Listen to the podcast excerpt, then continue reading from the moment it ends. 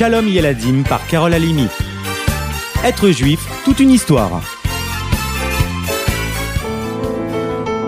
C'est à Kosova, en Biélorussie, en 1878, que naquit Avraham Ishaïa Karlitz, que l'on surnomme du nom de son livre le Chazonish. C'est surtout à partir de sa bar mitzvah que le jeune Avraham investit toutes ses forces dans l'étude de la Torah. C'est alors que se révèle son immense sagesse et sa grande intelligence. Pour lui, l'étude de la Torah est avant tout une question d'effort. Quiconque veut comprendre la Torah doit donner le maximum de lui-même, quitte à laisser son propre plaisir de côté. Un étudiant vient un jour le Chazonish allongé, si fatigué qu'il n'avait même plus la force de poser son oreiller sous sa tête. L'étudiant proposa au Chazonish de l'aider à placer l'oreiller sous sa tête. Et le Chazonish répondit, si l'on me donnait assez de force pour prendre cet oreiller, je préférerais l'utiliser pour étudier une page de Talmud. C'est en 1911 qu'il publie son fameux livre Chazanish. Et en 1933 qu'il s'installe à Bnebrak en Israël. Dès lors, il sera reconnu pour sa sagesse et sa justice par toutes les communautés. On lui demande souvent son avis. Il n'accepta pourtant jamais de poste officiel, préférant consacrer tout son temps à l'étude. Le Razanich était l'oncle de Rav Chaim Kanievski. Un jour qu'ils marchaient ensemble dans les rues de Bnebrak, le Razanich s'arrêta à côté d'un arbre. Il semblait sentir quelque chose et son visage s'éclaira.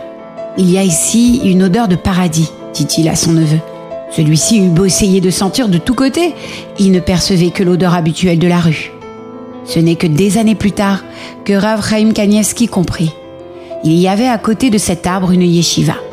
Et chaque fois que les étudiants avaient une pause, ils sortaient et révisaient le cours qu'ils venaient d'étudier sous cet arbre. Une fois, le cousin d'un homme gravement malade alla voir le Razonich, lui remit un mot comportant le nom du malade expliqua la situation très grave et très urgente que les médecins diagnostiquaient.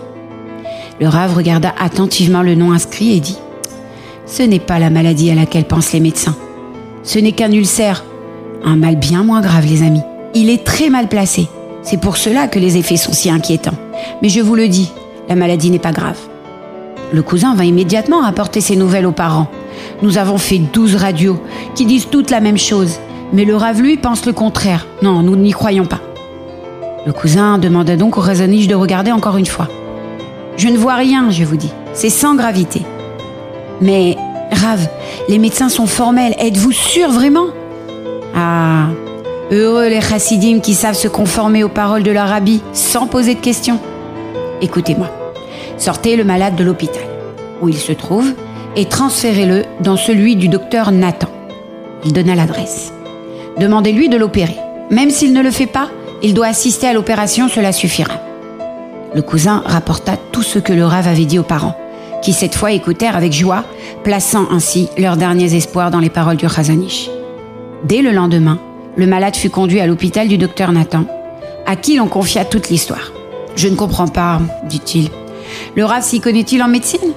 A-t-il vu les radios? Comment peut-il affirmer qu'il n'y a rien? Un Rav qui ne voit rien et qui s'imagine savoir. Malgré ses doutes, docteur Nathan accepta de pratiquer l'opération. Le jour venu, les parents attendaient dehors, tandis que le médecin entra au bloc accompagné de ses élèves. Au bout de deux heures, il sortit et demanda à parler au cousin. Je veux voir votre rave, lui dit-il. C'est incroyable. Tout est exactement comme il l'a expliqué. Ce n'est qu'un ulcère mal placé, rien de plus grave. Le cousin heureux répondit C'est vous qui avez pratiqué l'opération? Non, je n'ai pas pu. Au dernier moment, je ne sais pas pourquoi j'ai eu très peur. J'ai demandé à un collègue de le faire, mais je suis resté présent tout le temps au bloc. Ça aussi, le Rav l'avait dit. Eh oui, le Razonich est un grand sadique aimé de tous. Au cours de sa vie, il défendit énergiquement la sainteté de la terre d'Israël et les lois qu'il faut appliquer là-bas. Même les moins pratiquants reconnaissaient en lui sa sagesse et sa pureté.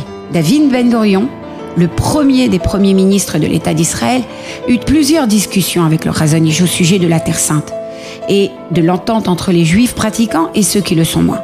Jamais, cependant, le Rav et le Premier ministre ne tombèrent d'accord.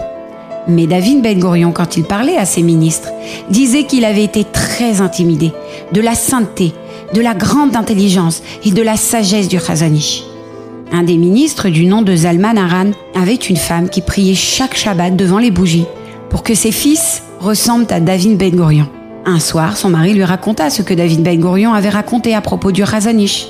Dès lors, le Shabbat suivant, elle pria devant les bougies pour que ses fils ressemblent au Chazonish.